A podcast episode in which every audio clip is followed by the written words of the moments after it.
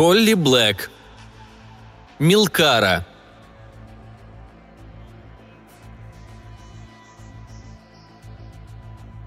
«Проснись, проснись! Ты должна проснуться!» Я бы сказала, что не хотела этого, но ведь я никогда этого не хочу. А между тем оно всегда случается. Я по-прежнему это делаю. И кто же я, если так? Мама говорила, одни идут дальше, а другие сдаются. Вот и вся разница между теми, кто добился успеха в этом мире, и теми, кто сдохнет в канаве. Но я не знаю, как мне идти дальше, если со мной не будет тебя. Помнишь, как мы с тобой видели друг дружку во сне?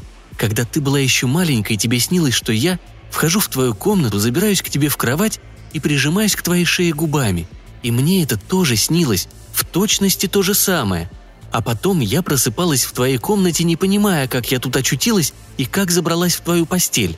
Я помню, как тепло и приятно это было, до тех пор, пока ты не начинала визжать. А это что-то да значит. Это значит, наши души связаны, и судьба назначила нам стать друг для друга чем-то большим, а не просто «Проснись! Проснись, проснись, проснись, проснись!»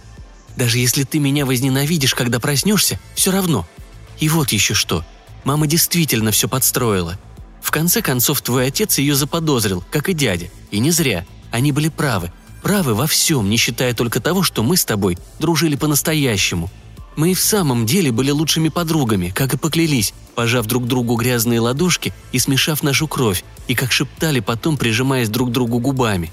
Но моя мама действительно этим промышляет. Она подстраивает дорожные аварии на виду у богачей, у которых есть дочери моего возраста, и всегда старается подыскать такую семью, в которой девочка растет без матери.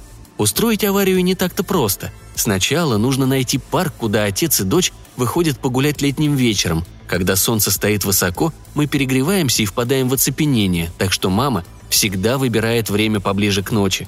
Затем надо сделать так, чтобы машина внезапно сломалась, и по возможности так, чтобы загорелся двигатель.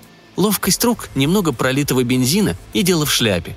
Наверное, надо еще добавить, что автомобили мама не покупает. Она берет их в аренду или попросту угоняет. А потом, разумеется, бросает на месте аварии, как только убедится, что новая семья приняла меня в свои объятия. Но на этот раз все будет иначе. Мы с тобой будем вдвоем, только ты и я, и мы придумаем новые игры. Мы будем сестрами, ведь в наших жилах теперь течет одна кровь. Мы будем сестрами и даже больше того. Мы будем бегать по музейным залам, хохоча и хлопая в ладоши, пока за нами не погонятся охранники.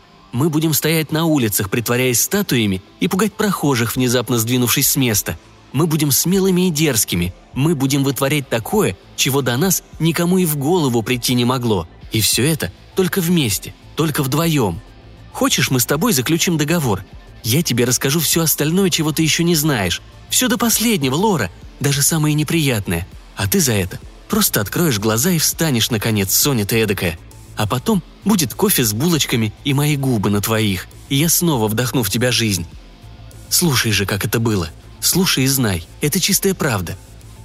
Все прошло в точности по нашему обычному сценарию. Все, кроме финала. После аварии мама всегда выскакивает из машины, изображая смятение, и зовет на помощь отца семейства, точь в точь, как позвала твоего отца. «Помогите мне, пожалуйста, сэр. Моя дочка осталась в машине. Я не знаю, что делать. Нет-нет, скорую вызывать не надо. Просто помогите мне вытащить дочку, а не то она задохнется». Она говорила, что надо не просто кричать в толпу, а обращаться к человеку лично, и тогда он почти наверняка исполнит просьбу. Но не странно ли? Это прямо как волшебство, вроде того, какое приписывали ведьмам. Если ведьма знает твое имя, она может заставить тебя сделать все, что угодно. Ах, если бы это было правдой, я бы заставила тебя проснуться. Моя роль в этом сценарии – притвориться совсем слабенькой, когда меня вытащат из машины, а потом прийти в себя и буквально ожить на глазах, как только отец и дочь примутся вокруг меня хлопотать. Моя роль – заглядывать им в лицо, доверчиво хлопая ресницами, и с первого взгляда обворожить их своей простодушной кротостью.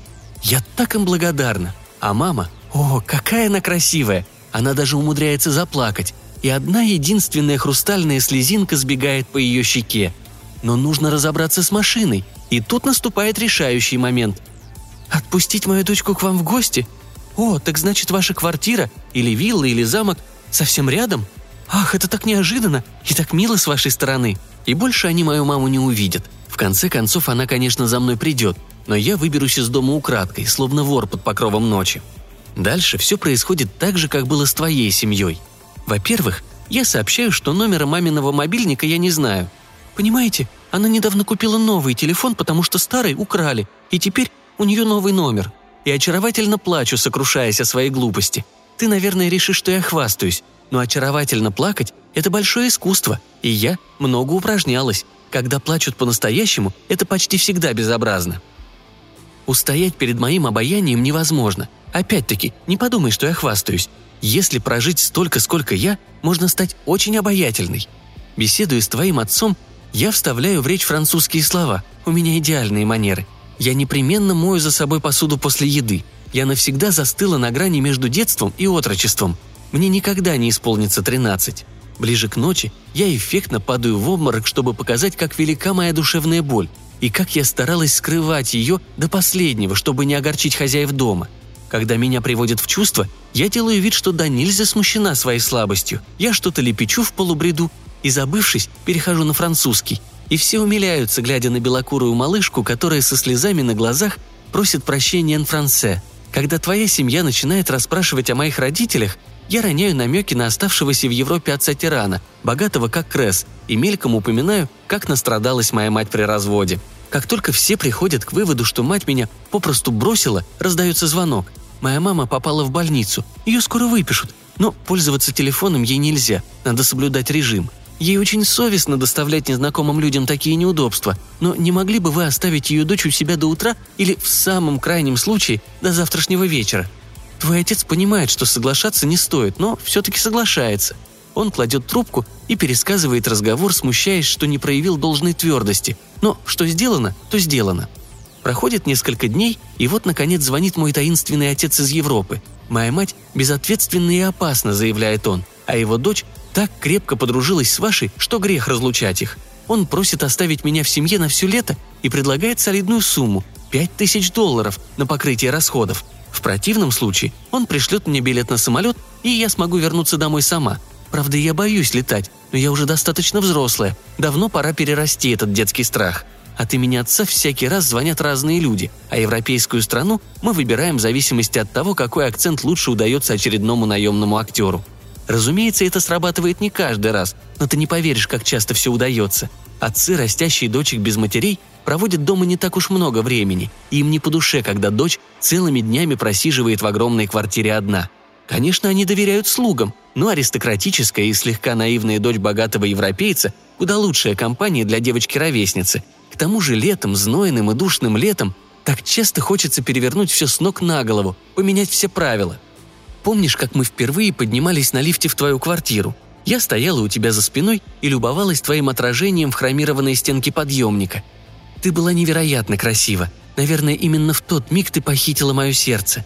Глядя на выбившуюся из твоей прически прядку волос цвета темного меда, погружаясь взглядом в твои янтарные глаза, влажные и сияющие, я едва не сомлела. Так мне хотелось придвинуться к тебе ближе, вложить свою липкую от жары ладошку в твою руку. Ты заметила, что я смотрю, и чуть приподняла уголки губ, как будто две школьницы обменялись записками прямо под носом учителя – Потом мы вошли в твою квартиру с большими окнами, выходящими на парк, и кондиционером, от которого веяло таким холодом, что волоски у тебя на руках встали дыбом. Ты повела меня прямо в свою комнату. Я прилегла на твою кровать, притворяясь, что еще не пришла в себя после аварии, и уткнулась носом в подушку, чтобы вдохнуть твой запах. Запах земляничного шампуня и духов Hello Kitty. Ты включила айпод и поставила песню, которую я прежде ни разу не слышала, о какой-то девчонке, оплакивающей свою разбитую любовь. Я стала расспрашивать о книгах, стоявших на твоей полке, и тоже прежде невиданных, о черных дырах и астрофизике. Еще там была книга Карла Сагана «Мир полный демонов. Наука, как свеча во тьме». И при виде этого названия я вздрогнула, испугавшись разоблачения. «Когда я вырасту, хочу полететь в космос», — сказала ты. «Это ведь последняя великая тайна, не считая океанского дна. Я хочу себе такой же костюм, как у Железного Человека. Я хочу увидеть то, чего до сих пор никто еще не видел. Вот видишь, я помню все слово в слово. Я никогда ничего не забываю». «А я думаю, что тайны есть повсюду», — возразила я. «Надо только смотреть в оба». Ты фыркнула, но, похоже, не обиделась. «Ты это о чем?» «Я тебе покажу», — пообещала я. «Завтра. Надеюсь, это будут не какие-нибудь дурацкие загадки вроде того, почему люди чихают от солнца». «Они что, и правда чихают?» – Удивилась я, забыв, что собиралась задрать нос и расхвастаться.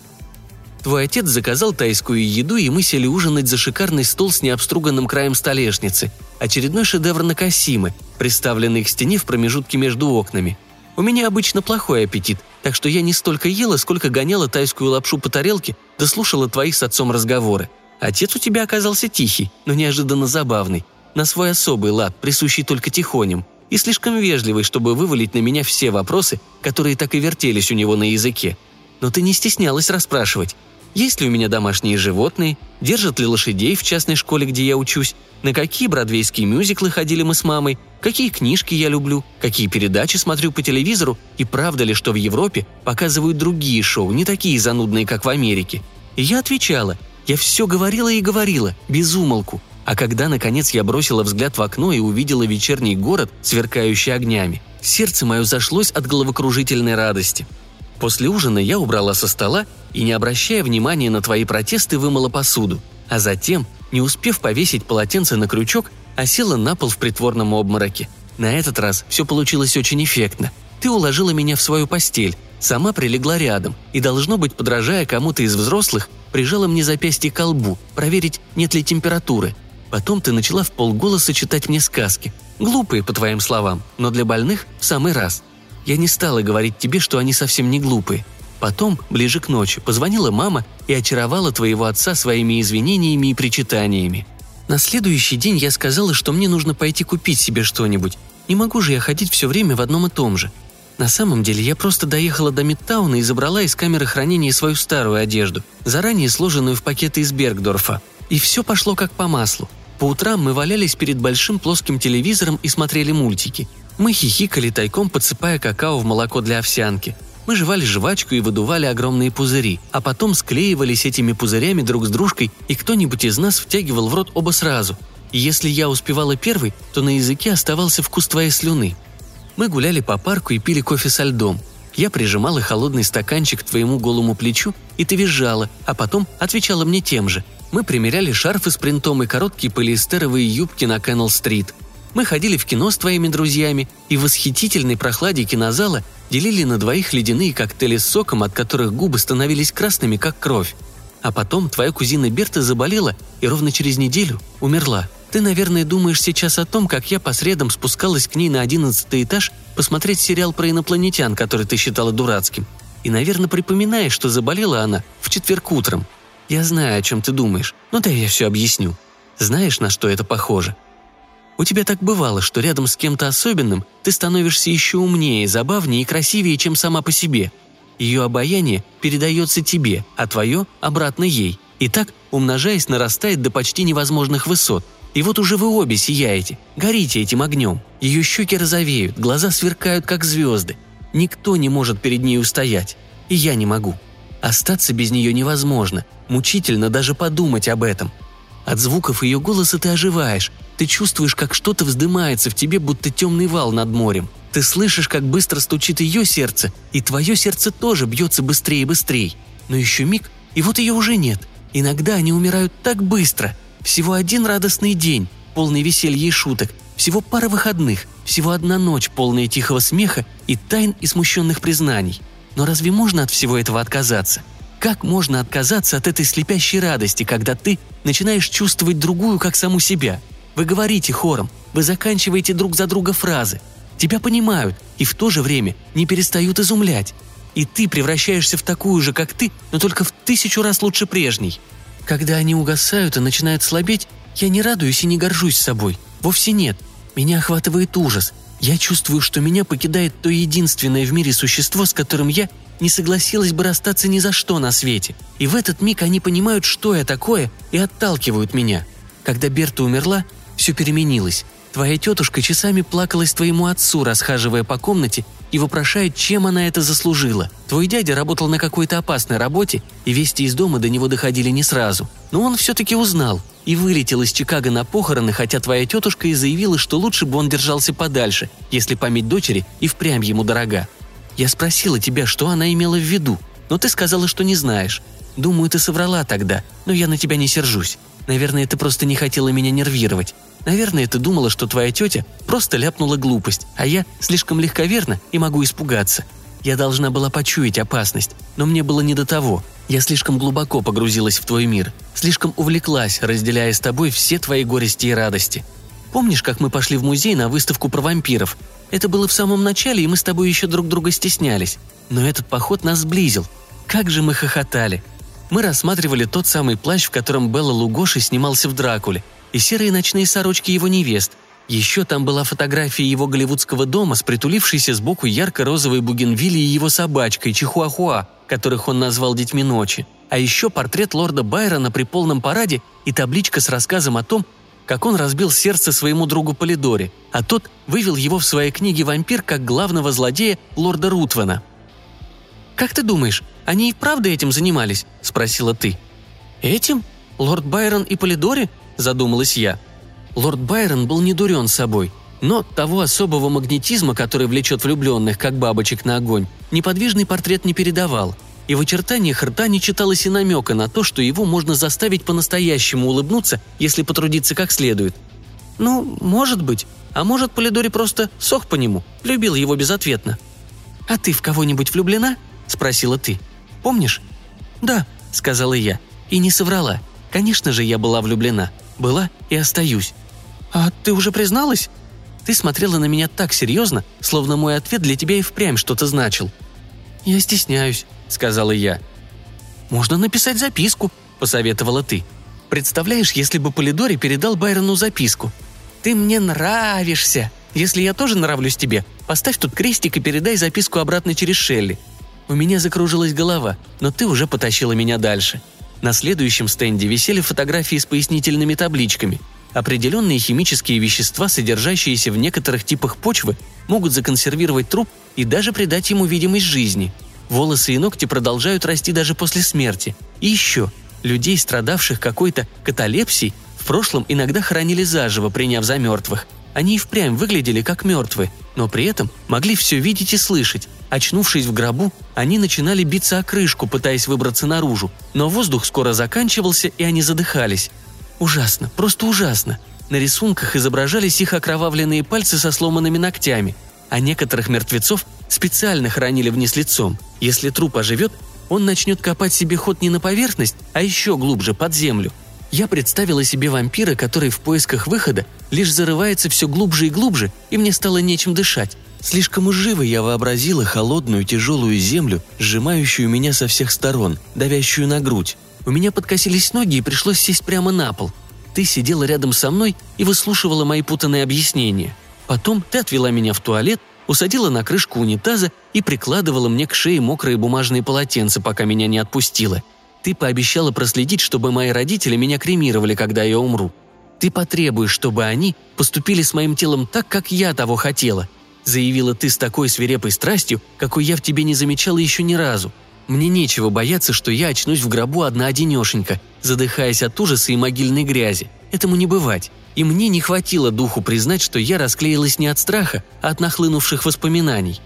На обратном пути мы заглянули в магазин подарков. Ты хохотала, показывая пальцем на дурацкие парики, красные контактные линзы и гель, от которого тело светится в темноте. Конце концов, мы выбрали два одинаковых амулета в форме глаза, склеенного из крошечных кристалликов – на этикетке утверждалось, что они защитят нас от всякого зла. Ты повесила свой глазок на шею, и мне понравилось смотреть, как он сверкает в ямке у тебя на горле. Мне так хотелось в него верить. Я так надеялась, что он и в самом деле защитит тебя от меня. Но через три дня после смерти Берты, за два дня до ее похорон, ты заболела. «Вот тут болит», — сказала ты доктору, указав на место прямо над округлостью своей едва наметившейся груди. «Мне приснилось, что надо мной стоит какой-то зверь вроде кошки, только огромный. Наверное, у меня температура. Так знобит, что зуб на зуб не попадает. Но мелкарь еще хуже, гораздо хуже. Я лежала рядом с тобой, и мне действительно было худо. От страха, от отчаяния и от стыда за то, что я опять, как всегда, притворяюсь больной, хотя мне это и ненавистно. Я заискивающе заглянула доктору в глаза. «Я скоро поправлюсь. Вы только помогите Лори, пожалуйста». Доктор посмеялся над нашей взаимной преданностью, и я его возненавидела – я слышала, как он шептал твоему отцу, что это, скорее всего, какое-то психоэмоциональное расстройство. Но поскольку симптомы у нас одинаковые, нужно сделать ЭКГ и убедиться, что сердце в порядке. А потом твой отец позвонил маме, спросил насчет страховки и долго извинялся, что не уследил за мной, и я все-таки заболела. На похороны мы, само собой, не пошли. Мы остались лежать в постели и смотреть по телевизору волшебников из Вейверли Плейс. Болезнь перешла в следующую стадию, ту, на которой все время хочется пить. И ты пила апельсиновый сок галлонами и пилигрина большими бутылками, и чай одну кружку за другой, и даже простую воду прямо из-под крана, стакан за стаканом. Ты уверяла, что различаешь в воде привкусы всех минералов, какие в ней только есть, и вкус металла из труб, и даже привкус мелкой рыбешки из той реки, откуда воду забирают в трубы. «А вот было бы здорово, Мелкара», — сказала ты, «если бы можно было по-настоящему попробовать прошлое на вкус. Представляешь, лизнуть лунную пыль и сразу узнать о ней все. Или кусочек солнца, или кольцо Сатурна. А ты знаешь, что черные дыры поют? Да-да, поют. Но если Вселенную можно услышать, отчего же нельзя попробовать на вкус? Твои глаза блестели от жара. Вот тогда-то я и решилась. Другой такой, как ты, больше не будет. Нельзя тебе умирать. Я ждала до глубокой ночи, пока ты не заснула. Потом я накинула куртку поверх пижамы и прямо в шлепанцах выскользнула из квартиры, тихо, как тень. Я пробралась в подъезд одного из домов по соседству и снова стала ждать. Наконец, какая-то девчонка спустилась за почтой. Я спросила, не скучно ли ей. «Скучно», — согласилась она. Я сказала, что знаю одну хорошую игру. Девчонка поднялась за мной по лестнице на площадку второго этажа, где я ее и оставила, когда все кончилось. Я хотела прокрасться обратно в квартиру незаметно, но твой отец уже проснулся и сидел за кухонным столом. Напротив сидел твой дядя. На полу валялось дядино кожаное пальто, а на столе стояла бутылка с каким-то янтарным напитком и пара пустых стаканов. «Где ты была, Мелкара?» – спросил твой отец как-то холодно, неприязненно и совсем на себя не похоже. Твой дядя обернулся, и по его внезапному прищеру я поняла, что он меня знает. Знает, кто я такая – а ведь этого не может знать никто, кроме моих жертв. Я невольно попятилась. Он привстал, но тут же опомнился и тяжело рухнул обратно на стул. И уже через секунду я решила, что мне должно быть почудилось. «Это все чувство вины», — сказала я себе. «Мне просто стыдно, что от сытости я потеряла сноровку и попалась им на глаза». «Простите, пожалуйста», — сказала я. «Я не понимаю, что случилось. Я очнулась в магазине на углу, стояла перед холодильником и смотрела на молочные бутылки. Не помню, как туда попала. Наверное, я ходила во сне. Твой отец поднялся и подвел меня к двери в комнату. «Вам с Лорой нужно как следует отдохнуть. Я понимаю, вы обе очень расстроены смертью Берты. Доктор считает, что ваша болезнь – это реакция на стресс. Но все-таки нельзя вставать посреди ночи и разгуливать по улицам. Ты понимаешь? Твои родители далеко, а я не могу следить за тобой круглые сутки. Но я тебе доверяю. Я знаю, что ты все понимаешь и будешь вести себя ответственно. «Я ненавижу похороны!» – воскликнула я, ничуть не кривя душой. «Ненавижу!» Он положил мне руки на плечи и ласково, но с напором велел. «Ступай в постель. Посмотрим, как ты будешь чувствовать себя утром». От него несло спиртным, а глаза были красные и заплаканные. Под пристальным взглядом твоего дяди я на цыпочках прокралась в комнату, закрыла за собой дверь и защелкнула ее на замок.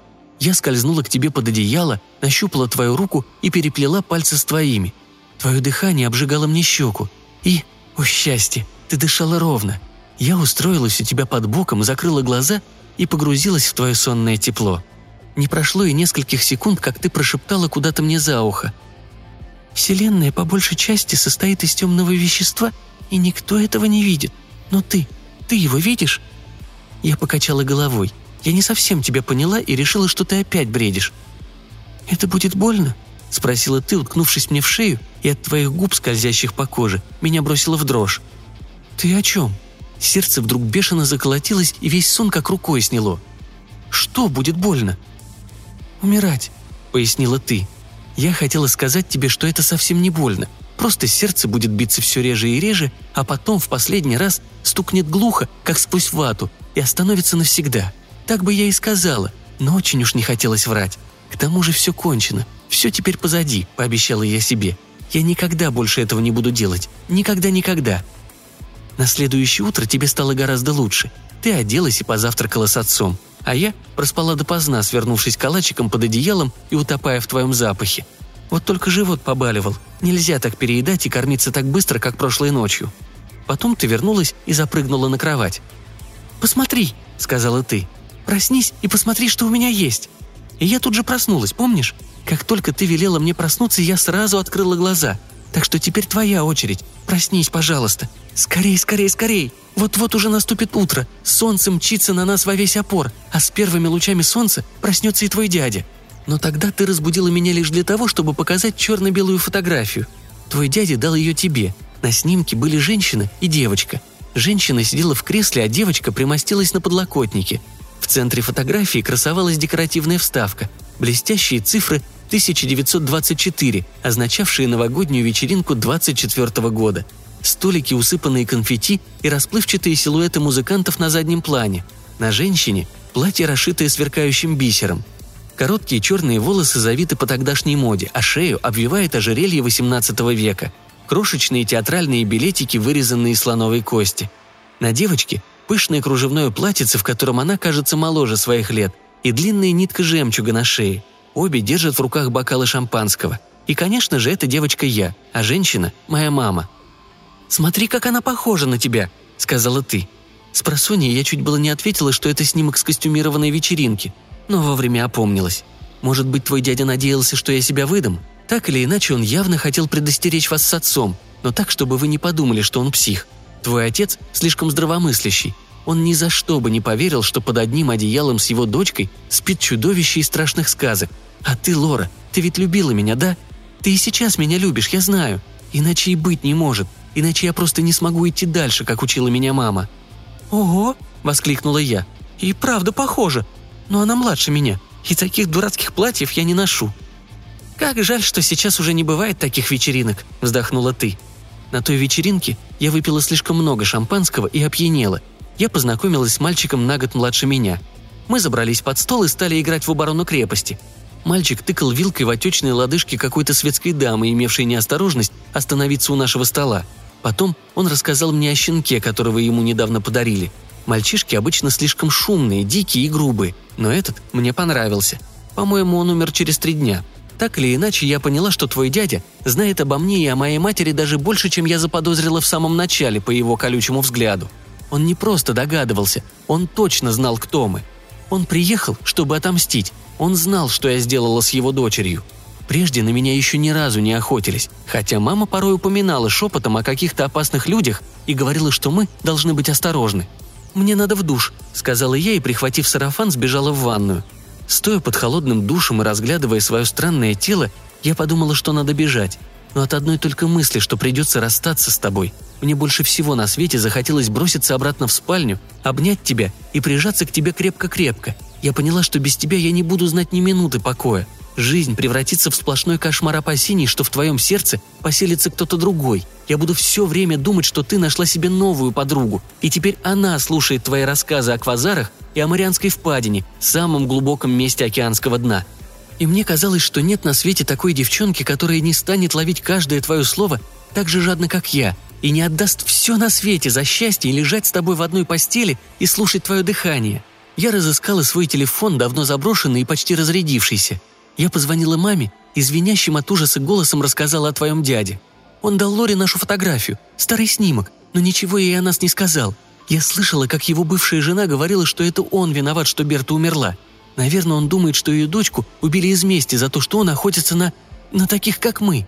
Не знаю, что он собирается делать, но я хочу, чтобы он убрался отсюда». «Лора? Берта?» – переспросила мама. «Слишком много имен. Не торопись, так я за тобой не поспеваю».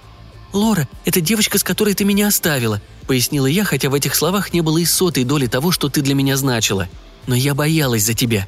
Мама бывает прожорлива, и при виде счастливых семейств в ней от зависти иногда просыпается настоящий зверь.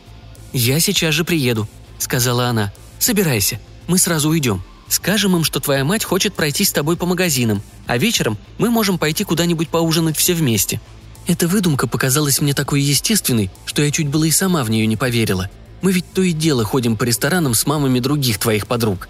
Мамы заказывали салаты и мартини и жизнерадостно болтали о том, как сами когда-то были девчонками.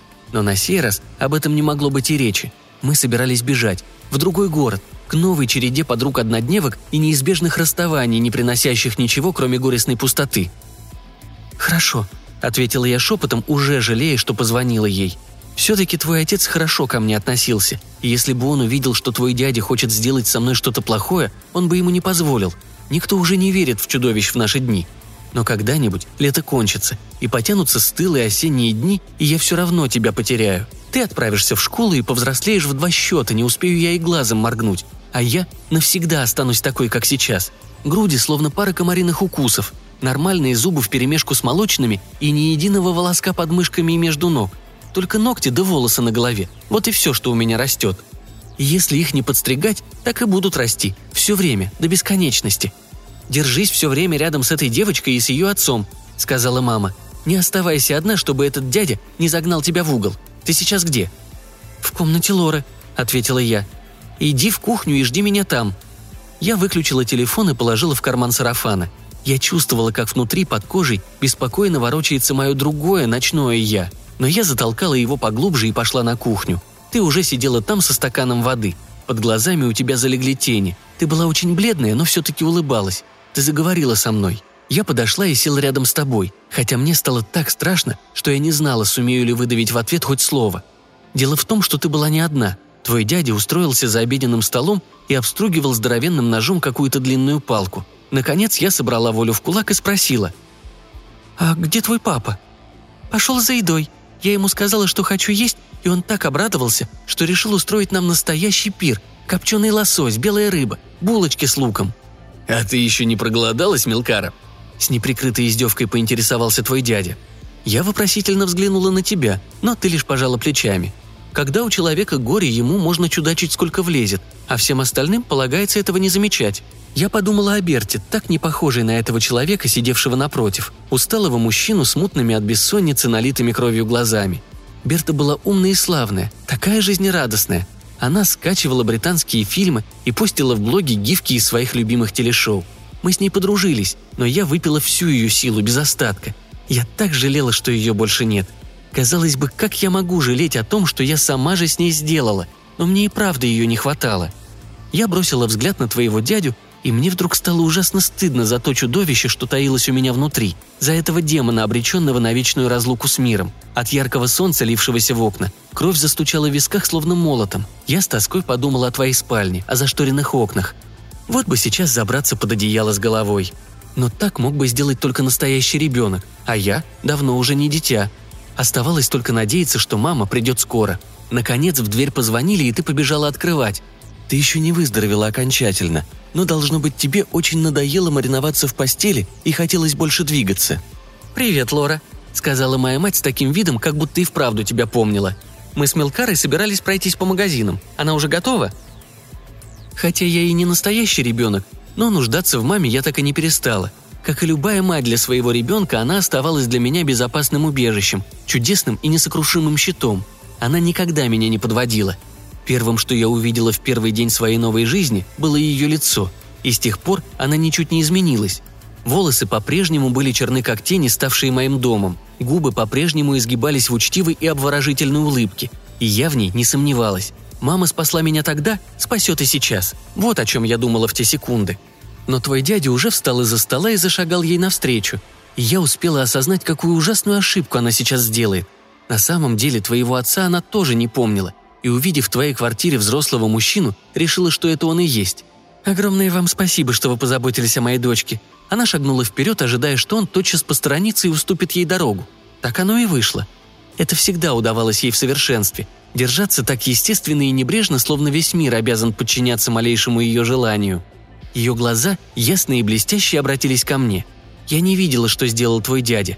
Но из маминой груди вырвался тихий всхлип, и в глазах что-то переменилось. Я-то знаю, что за некоторыми смерть приходит быстро и тихо, обыденно, как стук в дверь. Но не за нами, всегда говорила мама. Она скорчилась вокруг палки, которой твой дядя проткнул ее со спины, обмякла и упала ничком. Я слышала твой сдавленный крик, но обернуться к тебе не могла. Я смотрела на мамины блестящие волосы, рассыпавшиеся по ковру. Потом я подняла голову и взглянула на твоего дядю, в его безжалостное лицо. Он уже выдернул кол и крепко сжимал его в руке. На очереди была я но ты метнулась мимо него, схватила меня и толкнула к двери. И я побежала. Я промчалась по ковровой дорожке через холл и вниз по лестнице, через все 28 этажей. Я пробежала через мраморное фойе мимо охранника и выскочила на улицу. Я добежала до парка и продолжала бежать без остановки, пока не разыскала прохладное тенистое место. Меня трясло. Я ничего не понимала. Я так растерялась, что не могла ни о чем думать. Я превратилась в животное. Мое второе темное «я» забрало надо мной власть на много дней. Но когда я наконец пришла в себя, первым делом я подумала о тебе. Вот почему я вернулась после стольких дней и недель. Я пробралась в твою комнату и села на край постели. Я снова увидела тебя, и это было как бальзам на сердце. Ты лежала с закрытыми глазами. Твои волосы разметались по подушке золотым ореолом. Твои губы олели как маки, а твоя кожа... И тут ты открыла глаза. Я чуть было не вскочила, но ты с улыбкой прошептала мне. Я услышала твои шаги. Я нарочно не открывала глаза, чтобы ты не догадалась, что я тебя слышу. Я молча смотрела на тебя, оглушенная, пьяная от счастья. Значит, ты по-прежнему моя подруга, моя Лора. Ты села в постели и отбросила одеяло, не обращая внимания, что сорочка задралась выше колен и сбилась комком. «Ты возьмешь меня с собой?» «Да», — сказала я и опять умолкла. Не было сил говорить, но я все-таки собралась и продолжила. «Только ты не можешь пойти со мной, пока ты такая. Ты должна измениться, понимаешь?» «Просто сделай это, и все», — сказала ты и, подавшись вперед, накрыла мои губы своими. «Не надо ничего объяснять. Если ты начнешь объяснять, я испугаюсь. Ты сама мне это сказала. Ты согласилась. Так что давай теперь, просыпайся. Проснись. Проснись, потому что теперь мы можем все, что угодно. Мы можем нырять на самое дно океана и гулять по песчаным морям Луны. Разве ты не мечтала об этом? Проснись, и я покажу тебе все чудеса и тайны, как обещала когда-то. Проснись, и мы вместе будем пить сладость этих тайн. Проснись, я люблю тебя. Звезды сияют нам с неба. Я все еще чувствую на языке твой вкус. Но солнце скоро взойдет. Проснись, и мы с тобой побежим по улицам, через город, через весь мир, в новую жизнь. Проснись, проснись, проснись!»